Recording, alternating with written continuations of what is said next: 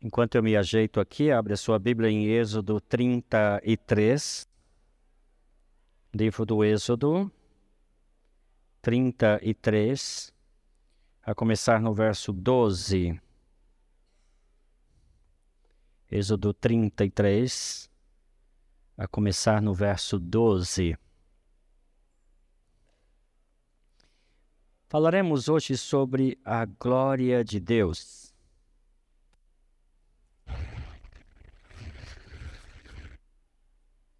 Êxodo 33, a partir do verso 12. Amém? Disse Moisés ao Senhor: Tu me ordenaste, conduza este povo mas não me permite saber quem enviarás comigo. Disseste: Eu o conheço pelo nome, de você tenho me agradado. Se me vês com agrado, revela-me os teus propósitos, para que eu te conheça e continue sendo aceito por ti. Lembra-te que essa nação é o teu povo.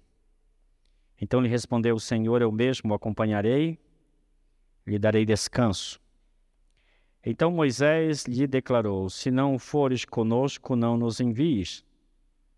Como se saberá que eu e o teu povo podemos contar com teu favor, se não nos acompanhares? Que mais poderá distinguir a mim e a teu povo de todos os demais povos da face da terra? O Senhor disse então a Moisés: Farei o que me pediste, porque tenho me agradado de você e o conheço pelo nome. Então disse Moisés: Peço-te que me mostres a tua glória. Agora, João capítulo 1, verso 14. A Bíblia nos diz que aquele que é a palavra se fez carne e viveu entre nós. E vimos a sua glória, glória como do unigênito vindo do Pai, cheio de graça e de verdade.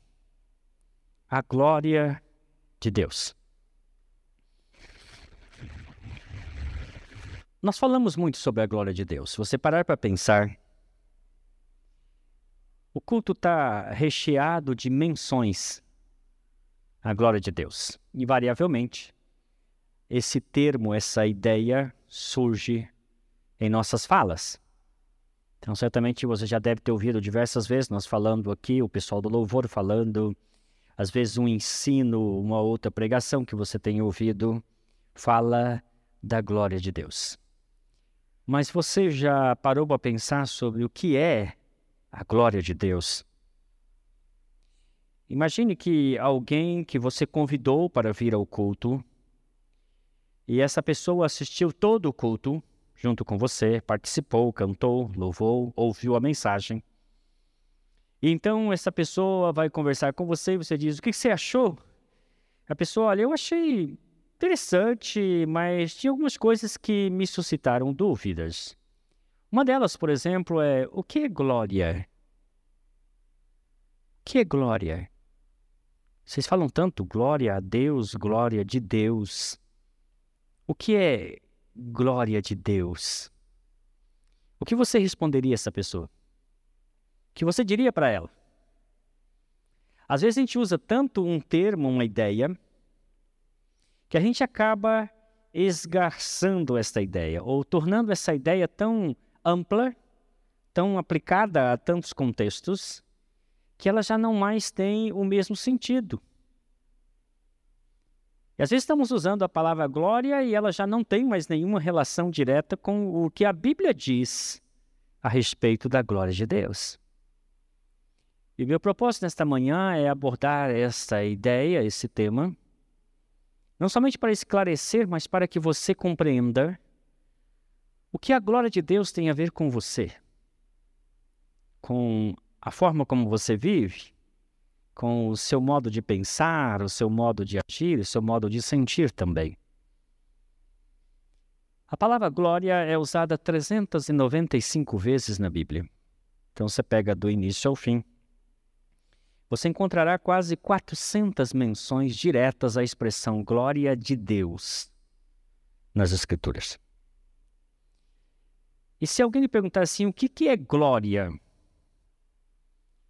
A palavra hebraica glória é kavod e, e significa, é, primeiramente, brilho, brilho, esplendor, é, luminosidade. Está relacionada à ideia de algo que brilha diante de nós. Também tem um sentido de peso, como se fosse algo denso, ah, como chumbo, por exemplo, algo pesado, forte, que nos joga para baixo, vamos assim dizer. Isto é cavode divina.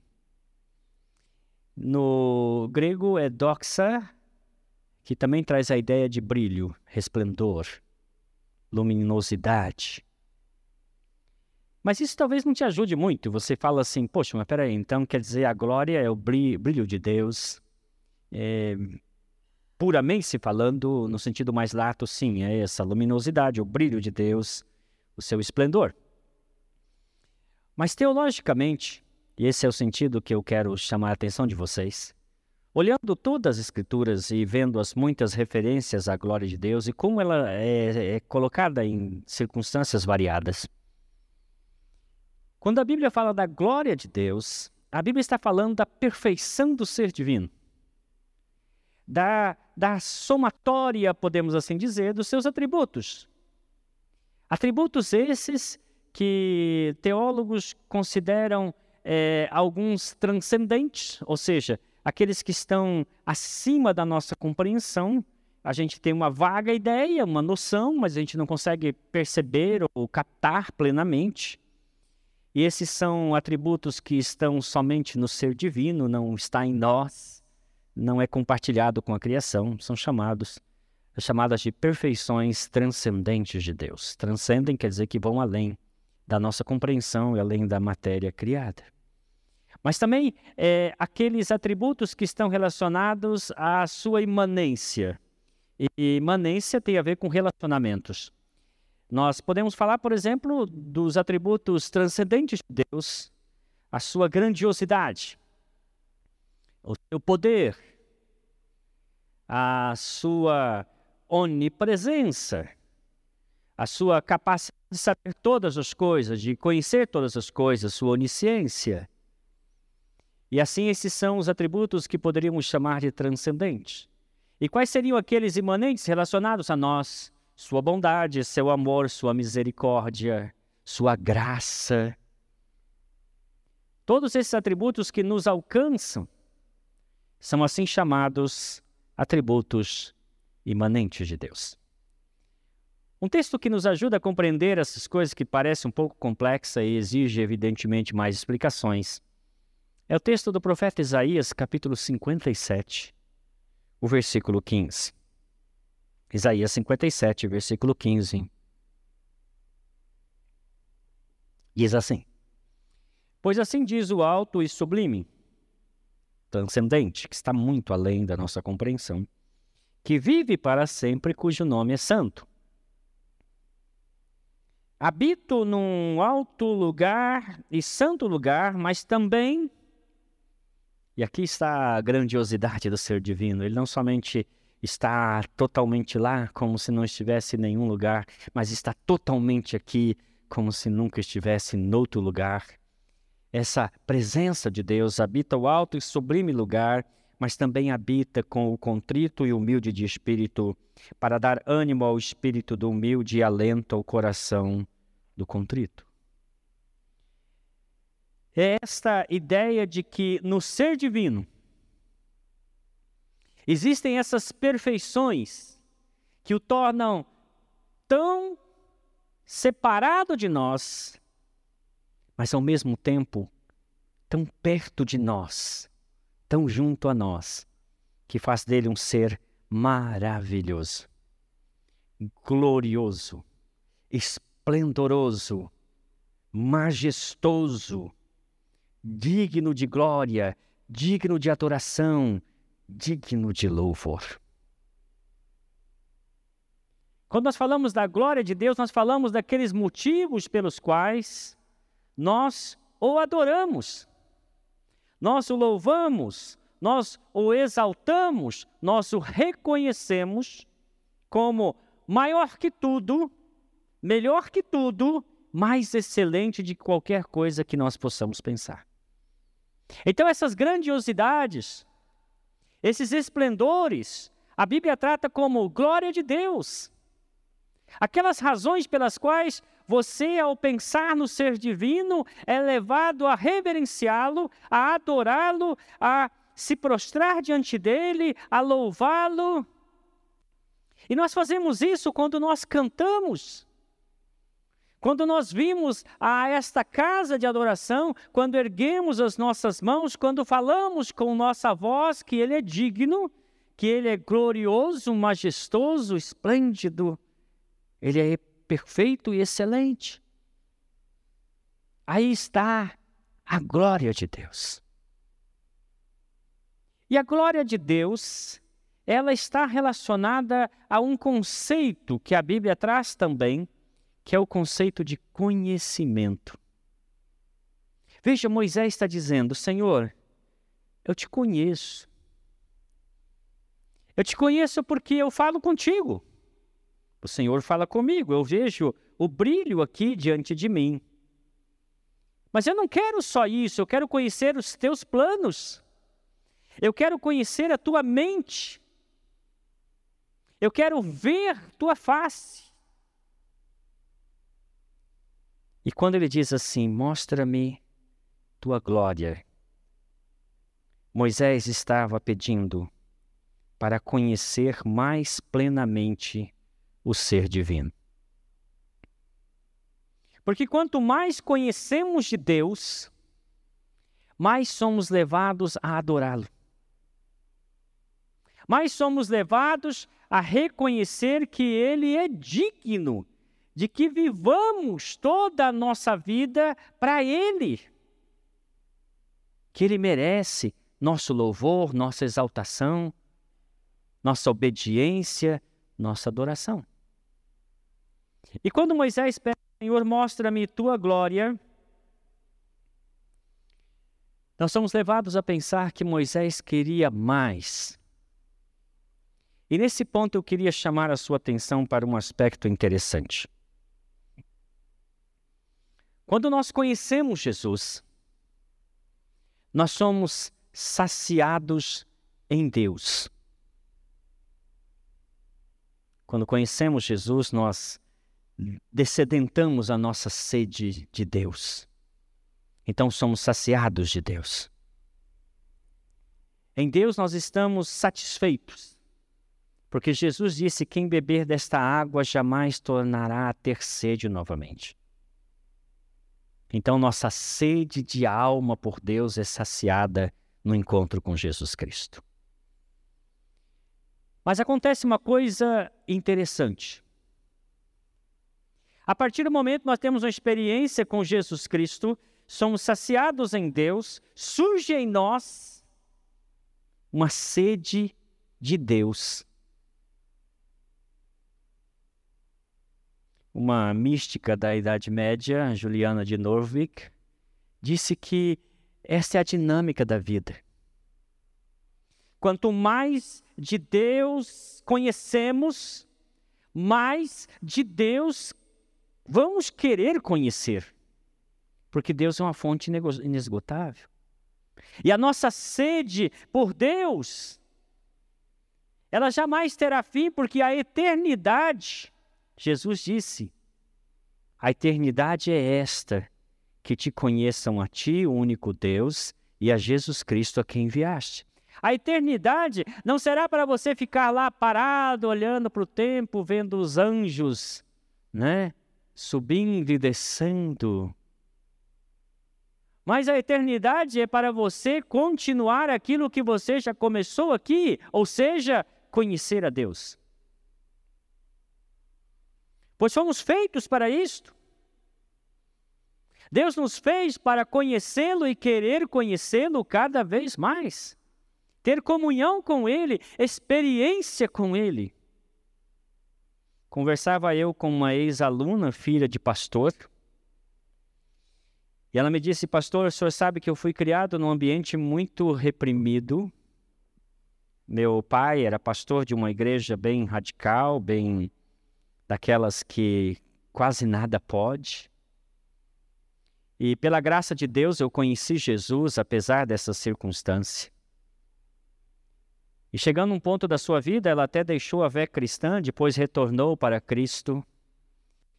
Ela disse, pastor, apesar de tudo que eu experimentei na vida, hoje a minha fé é muito firme, porque não somente eu creio no que a Bíblia diz, mas eu tenho na minha experiência a confirmação da verdade de que Deus é real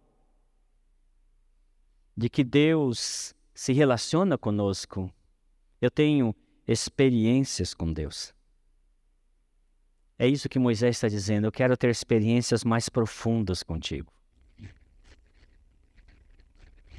Conhecer a glória de Deus equivale a conhecer o próprio Deus.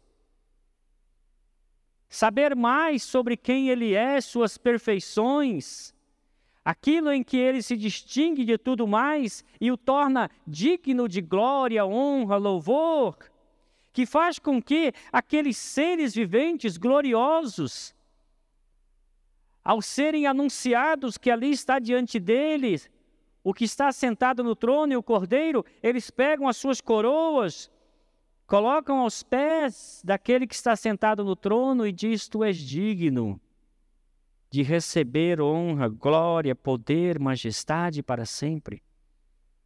Eles, conhecendo a Deus, reconhecem a grandiosidade de Deus.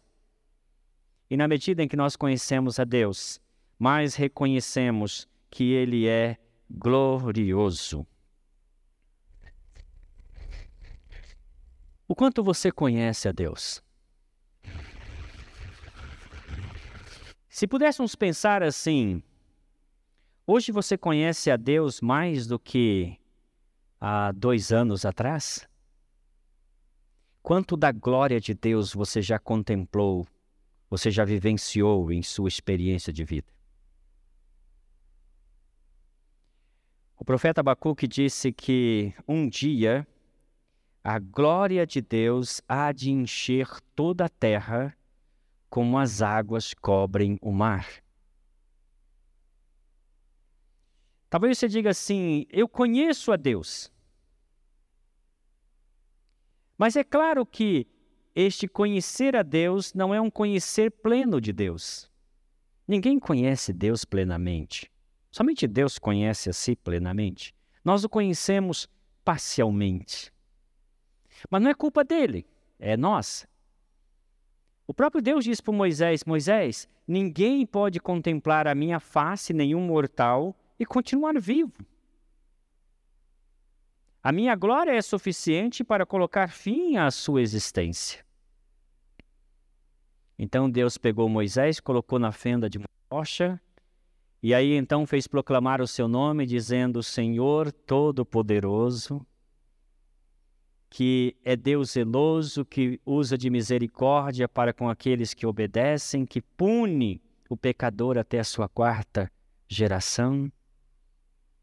Deus bondoso, misericordioso, clemente. E ao apregoar estas coisas, a Bíblia diz que Moisés, colocado na rocha, pôde ver Deus como que passando por ele, vendo pelas costas. Moisés não podia ter um conhecimento pleno de Deus porque seu corpo mortal não lhe permitiria. Assim nós também. Mas imagina que uma pessoa chega para você e pergunta assim: Fulano, você conhece o mar? E se você já foi à praia, você já teve contato com o mar, você já entrou no mar, você vai prontamente dizer: sim, eu conheço. Um homem chamado Jacques Cousteau, um oceanógrafo francês falecido há pouco tempo, ele diz que, apesar de todo o avanço humano, a gente não conhece 5% da vida marítima. 5%. Então ninguém pode chegar e dizer assim: eu conheço o mar. É claro, nem já custou falava isso. E olha que ele conhecia muito do mar. Mas o que ele conhecia do mar, ele disse, é tão pouco do mar que eu posso dizer que conheço e ao mesmo tempo não conheço. E você que teve contatos com o mar, pode dizer eu conheço o mar porque aquela parte que você conheceu, ela é idêntica, muito parecida, muito próxima de todas as outras partes do mar passíveis de serem conhecidas. Então, quando você conhece um pouco de Deus, aquele pouco que você conhece de Deus é perfeitamente compatível com o ser de Deus.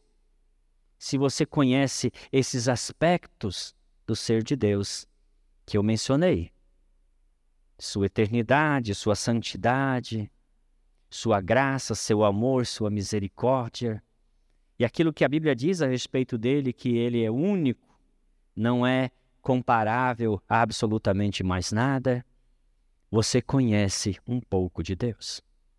Mas não há limite para conhecer a Deus, nós é que limitamos isto. A glória de Deus tem a ver com isto, com este conhecimento e reconhecimento nosso de quem Ele é. Deus é glorificado quando nós o conhecemos. É por isso que Moisés disse: eu quero conhecer-te mais. O salmista no Salmo 103 diz: O Senhor manifestou os seus feitos aos filhos de Israel e os seus caminhos a Moisés. Porque Moisés quis conhecer mais da glória de Deus. Se você quer conhecer alguma coisa que vai valer a pena, conheça Deus. Conheça o caráter de Deus. Profeta Isaías, Isaías 42, a partir do verso 6. Ele diz que Deus é zeloso por sua glória. Ele diz: A minha glória, diz o Senhor, não dou a outrem. Sabe, quando a gente faz alguma coisa, e isso redunda em algum elogio, nós estamos em grave perigo. Grave perigo. Porque se alguém chega e diz assim: Olha, muito bem o que você fez, que coisa maravilhosa. Nesta hora você está colocado diante de uma questão muito importante. A quem você vai tributar a glória em última instância? A quem você vai atribuir o mérito daquilo que você fez? Se não for a Deus, você está num caminho perigoso. Por isso, quando te elogiarem, faça questão de dizer que Deus seja louvado. Toda a glória a Deus. Não fica com glória nenhuma, não. Passa para frente. Passa para Deus. Porque no final das contas, a Bíblia diz que dele, por ele e para ele são todas as coisas. Se alguma coisa você conseguiu, graças a Deus, glória a Deus. Se alguma coisa você realizou, graças a Deus, glórias a Deus não devemos jamais esquecer de dizer, como disse o músico, né? Graças a Deus. E eu acrescento, glória a Deus. A Bíblia relata que alguns seres humanos quis ter a glória de Deus. Lá em Isaías 14, nós temos o relato de um homem, que é um rei, que ele quis glória para si. Este era o rei de Babilônia. Ele quis dizer: Olha, vou colocar o meu trono lá no alto, acima de Deus. E Deus o condenou ao mais profundo abismo. Em Ezequiel 28 é a vez do rei de Tiro, que também quis puxar para si a glória dos seus feitos. E a cidade de Tiro foi destruída por Alexandre o Grande. Ninguém acreditava que Tiro pudesse ser destruída. Alexandre o Grande, um estrategista excelente, destruiu Tiro, cumprindo a, profeta, a profecia de Ezequiel 28. Nabucodonosor também.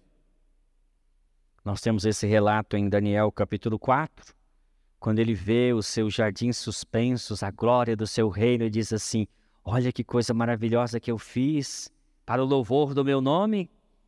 E a sentença que veio do céu é: você ficará recluso a um lugar e você vai pastar como as bestas do campo. Porque a glória de Deus não pode ser tocada.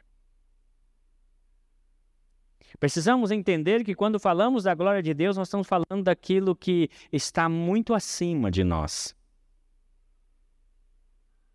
Aquilo que devemos reverenciar, temer, na verdade, porque é algo muito, muito elevado. Vocês já ouviram a palavra apoteose? Já ouviram essa palavra? Essa palavra é usada, por exemplo, quando faz desfile de escola de samba, né? Então, quando a, a escola vencedora, ela chega no, no final ali da sua apresentação, então ela faz uma performance que seria apoteótica. No grego, apoteose significa subir à estatura de Deus.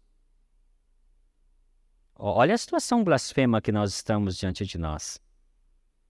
Nós devemos nos preocupar com isso.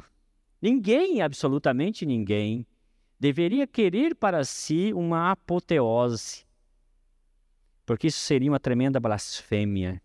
Ninguém deve ser elevado à posição de Deus, porque todos nós somos mortais.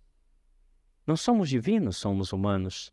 Por melhor que seja a nossa performance, ela sempre estará aquém do ser divino. Deus sempre vai nos superar. Não somos seres apoteóticos. Nós somos pessoas que estão num processo de aperfeiçoamento, mas esse não inclui se tornar Deus. Deixando um pouco o Antigo Testamento, vindo para o Novo Testamento, o que é a glória de Deus no Novo Testamento? Nós somos já de cara informados por João que Jesus Cristo é a manifestação visível da glória do Deus invisível. Vou repetir. Jesus Cristo é a manifestação visível da glória do Deus invisível. Jesus veio manifestar a nós a glória de Deus. Aquilo que parecia a nós tão distante, tão longe, separado pela cortina do templo, Agora o véu se abre e Deus vem a nós na pessoa do Senhor Jesus Cristo. E Jesus vem manifestar a nós quem Deus é. De maneira que ele fala aos seus discípulos: quem vê a mim, vê ao Pai. Eu sou o que o Pai é.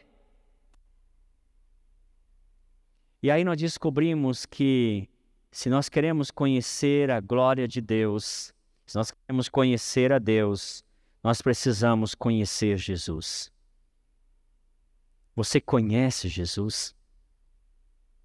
Não, não é de ouvir falar, é de conviver, de andar juntos. De alguém perguntar como é Jesus, você poder dizer: olha, ele é assim tenho absoluta certeza que ele é assim, porque eu tenho um relacionamento com ele. Porque eu vivo com ele. É como se ele estivesse todo o tempo em minha casa, sentado à minha mesa, conversando comigo, andando comigo o tempo todo. Isto é conhecer Jesus. não é saber informações, ideias, pensamentos sobre Jesus. Este não é o verdadeiro conhecimento de Jesus. Jesus disse assim: Se você está cansado e sobrecarregado, venha a mim e eu vou te aliviar. Vou aliviar seus fardos. Mas não fique por aí. Tem muita gente que fica sempre nesse primeiro nível. O que acontece com essas pessoas? Todos os cultos, elas vão lá para serem aliviadas por Jesus novamente, porque naquela semana elas se sobrecarregaram de novo. E no próximo culto elas estão recitando: Vinde a mim, todos vós que estáis cansados e sobrecarregados, eu vos aliviarei. Nunca dá um passo além. Qual é o passo além? É o verso 29. Mateus 11, 29, Jesus disse assim: Tome sobre você o meu jugo e aprenda de mim, que sou manso e humilde de coração. A pergunta se você conhece Jesus, eu quero perguntar a você: você é manso? Você é humilde? Porque se você disser que não, eu vou dizer a você: você não conhece Jesus. Porque se você conhecer Jesus, ele vai tornar você uma pessoa mansa. Ele vai tornar você uma pessoa humilde. Porque ele vai conviver com você e você vai perceber como é que se faz, como é que se vive. Na medida em que convivemos com Jesus, nós vamos ficando parecidos com Ele. E aí nós vamos imitando. E é para isso que Deus nos chamou, para sermos imitadores de Cristo como filhos amados. E assim, ao conhecer Jesus, nós conhecemos cada vez mais a glória de Deus. Em quarto lugar,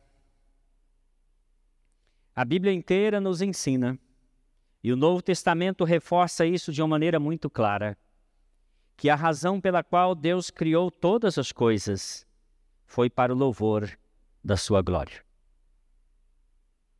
O que Deus pensou quando fez os céus, a terra, o mar, tudo o que há, inclusive você? Ele disse: Eu vou fazer todas as coisas para que todas as coisas me glorifiquem. Todas as coisas. E aí, quando Ele nos criou, Ele nos criou capazes de decidir, escolher por nós mesmos, habilitados pelo Espírito Santo a viver uma vida que o glorifica. E aí talvez você pergunte assim, mas como eu posso viver uma vida que glorifica a Deus? Jesus Cristo disse, João 17, versículo 4,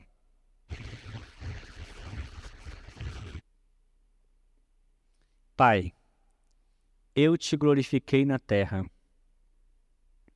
consumando a obra que me confiaste para fazer. Jesus nos ensina uma verdade aqui. Veja bem, você foi criado para a glória de Deus. E quando você vive para a glória de Deus, você alcança o seu propósito. Imagina que você comprou um cavalo. Imagine, Zeca, que você comprou um cavalo e você quer que esse cavalo seja um cavalo que vá correr corridas lá no Jockey Club. E ele vai ter uma performance tal que consiga trazer a você alguns prêmios. Você cuida daquele cavalo, você o alimenta. Você faz de tudo para que ele se torne um cavalo veloz, um cavalo que atinja o propósito de vencer os campeonatos de corrida de cavalo. E aí então, na ocasião própria, o seu cavalo recebe o prêmio. Ele recebe o prêmio, não ele, né? Ele só fica de figurante lá. Também, né? Teve gastos. Mas aí então ele fica destacado. Ele cumpriu o propósito dele e você fica todo feliz. Esse é o meu rapaz. Esse é o, meu filhote. Porque ali o propósito que você tinha se realizou naquele animal. Mal comparando. Quando uma flor ela mostra todo o seu esplendor. Ontem teve, está tendo exposição ainda, né, das orquídeas. As orquídeas são maravilhosas, né? Quando você contempla uma orquídea, ela glorifica Deus, não glorifica? Ela diz para você assim, Deus é tremendo, maravilhoso, né? E criativo, exótico às vezes, né? Tem umas assim que é, vai além da imaginação. Eu lembro uma vez que eu estava numa mata fechada e caminhava com um senhor de uma fazenda e de repente nós fomos assim impactados por um odor forte, agradável. Eu sei que vocês têm rosas em casas, alguns de vocês. E a rosa caseira, ela não exala um cheiro tão forte como a rosa silvestre. Aquela nascida lá na mata, que ninguém plantou, ela exala um cheiro tão forte que quando você se aproxima assim, você literalmente sente o impacto da presença dela ali. Aquilo ali glorifica Deus. Quando você chega diante de uma catarata linda, maravilhosa, caindo aquelas água que desce na cachoeira, você fica encantado, maravilhado, deslumbrado, aquilo glorifica Deus. Mas como que eu, você, podemos glorificar a Deus? Jesus está dizendo: você glorifica a Deus quando obedece a Deus. Quando você realiza na sua vida o propósito de Deus para a sua vida. Aí você pergunta, mas pastor, eu não sei qual é o propósito de Deus para a minha vida. Antes de mais nada, o propósito de Deus para a sua vida é que você se pareça com Jesus. E aí, como você vai parecer com Jesus? Vai de cada um de nós. Talvez você vá se parecer com Jesus em algum aspecto daquilo que caracteriza você. Como, por exemplo, uma pessoa que, ao ver alguém necessitado, prontamente ajuda. Ao ver alguém que precisa de instrução, você prontamente instrui.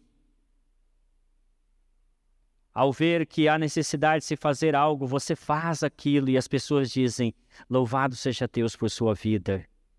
Você está cumprindo o propósito de Deus, você está glorificando Jesus Cristo. Nós glorificamos a Deus quando obedecemos os seus mandamentos. E Deus é glorificado quando nós entendemos que a santidade dele em nós é aquilo que pode glorificá-lo de maneira mais elevada possível. Quando o Espírito Santo nos santifica, quando nos separa para Deus, a consagrados a Deus, para vivemos para Deus, então Deus é glorificado através de nossa vida. E quando assim fazemos, sabe o que recebemos de volta? Alegria. É isto. É isso que está escrito em Hebreus quando diz assim: olhem atentamente para Jesus Cristo, o qual, não fazendo conta do sofrimento que lhe era proposto, ele considerou a alegria que Deus havia prometido a ele. E que alegria é essa? Ele mesmo diz: a glória que eu tinha contigo antes que houvesse mundo. O desfrute da comunhão, da amizade de Deus, da certeza de que, ainda que as coisas não vá bem para nós nessa vida, ainda que nós venhamos a morrer, a nossa vida está escondida em Cristo. E temos a plena certeza de que gozaremos com Ele a eternidade e viveremos em plena comunhão com Ele. Nada pode tirar esse nós.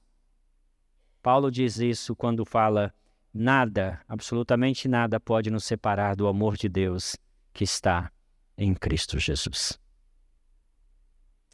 Para finalizar, devo salientar que a glória de Deus está relacionada à eternidade. Então eu disse que a glória de Deus está relacionada ao conhecimento e reconhecimento de quem Ele é. Eu disse que a glória de Deus é algo que Deus tem profundo zelo e ciúme. Ele não divide com ninguém. Eu disse também que a glória de Deus ela é manifesta na pessoa de Jesus Cristo. Aquele que veio tornar visível a glória do Deus invisível. Eu disse que fomos criados para glorificar a Deus. Estávamos conversando eu e Erlo essa semana, né? E estávamos ouvindo uma pessoa que com uma certa infelicidade disse: "Ah, o propósito do louvor é preparar para a pregação". Irmãos, não é isso não. Pode até fazer isso, mas não é isso não. Se você prestar bem atenção na Bíblia, você vai descobrir que não tem pregação no Antigo Testamento. Não tem. Também não tem no Novo. Sabiam disso? Pregação ela surge posteriormente na história da igreja por volta do ano 300. O que, que havia? adoração, louvor, celebração. E lá, na sinagoga, alguém se levantava, lia uma porção das Escrituras, fazia algumas considerações e sentava. Mas o foco maior era a adoração a Deus. Por isso nós não achamos que existe uma parte melhor, que é a pregação, e uma parte inferior, que é o louvor. Não. Nós entendemos essas duas coisas como parte de um todo, o côncavo e o convexo que formam a unidade. Você vem aqui para adorar a Deus. Isso é o que você traz a Deus. E aí, em contrapartida, você ouve a voz de Deus, que é a devolutiva de Deus diante daquilo que você apresentou. Veja que isso se completa. Então, quando você vier para cá, entenda que louvar é tão importante quanto ouvir a palavra de Deus. E que essas duas coisas se complementam. E que ao ouvir você quererá louvar, e ao louvar você quererá ouvir é natural que as coisas sejam assim. A glória de Deus está relacionada à eternidade. Neste mundo, enquanto aqui vivermos, quem disse isso não fui eu, foi tanto Agostinho como também João Calvino. A gente receberá apenas gotas da manifestação da glória de Deus. Tudo que nós pudermos neste mundo conhecer de Deus, aprender de Deus, receber de Deus, serão como um maná que vem dos céus, mas que sacia a fome hoje, e amanhã você tem que colher um novo maná. Nunca é pleno. É na eternidade que nós recebemos de Deus plenitude de conhecimento é que nós o conhecemos ou conheceremos como somos por ele conhecidos. João diz que quando ele se manifestar, então seremos semelhantes a ele. E aí vamos experimentar o que realmente significa a glória de Deus. E sabe qual vai ser a nossa reação?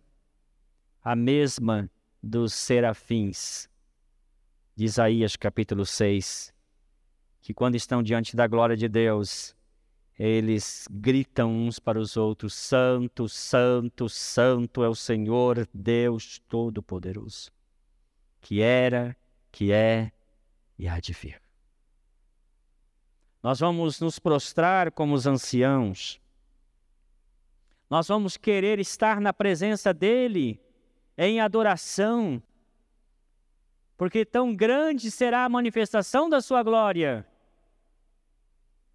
que, como disse um teólogo, não passará pela nossa cabeça querer separar-nos dele, querer ofendê-lo com os nossos pecados. Isso nem vai ser concebível, porque a sua santidade nos constrangerá de maneira positiva a vivermos esta santidade por toda a eternidade. Essa é a visão que a Bíblia nos passa sobre o que é e o que significa glória de Deus. Quero que você baixe os seus, sua cabeça, feche os seus olhos. Pense um pouco no que você ouviu nesta manhã.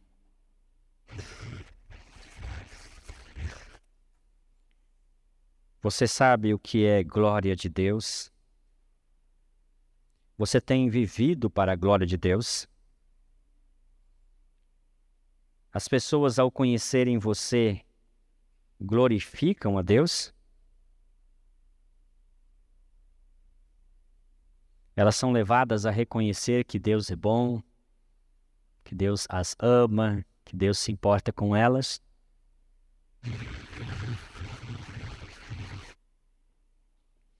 A glória de Deus tem muito mais a ver com a forma como você o encara e como você vive do que simplesmente ficar dizendo no culto glória a Deus, glória a Deus. Tem a ver com uma vida de santidade, uma vida de obediência, como Jesus viveu. Nós vamos participar da mesa do Senhor. Comprometa-se nesta manhã de que o que estiver ao seu alcance você fará para que Deus seja glorificado em sua vida. Para glória de Deus seja reconhecida quando as pessoas se encontrarem com você. Quando as pessoas conversarem com você, quando as pessoas tiverem comunhão com você. Assuma um compromisso nesta manhã. Peça perdão dos seus pecados. Peça que o sangue de Jesus Cristo te purifique de todos os pecados, te lave e torne você mais alvo que a neve. Então você estará em condições de participar da mesa do Senhor. Deus, nesta manhã nós aprendemos sobre a tua glória. Manifesta a tua glória entre nós. Espírito Santo de Deus, glorioso Espírito, manifesta quem tu és. Tua imensa glória, maravilhosa, sublime, santa, sobre nós, entre nós, em nós. Manifestando quem tu és, revelando a nós teu Filho Jesus Cristo.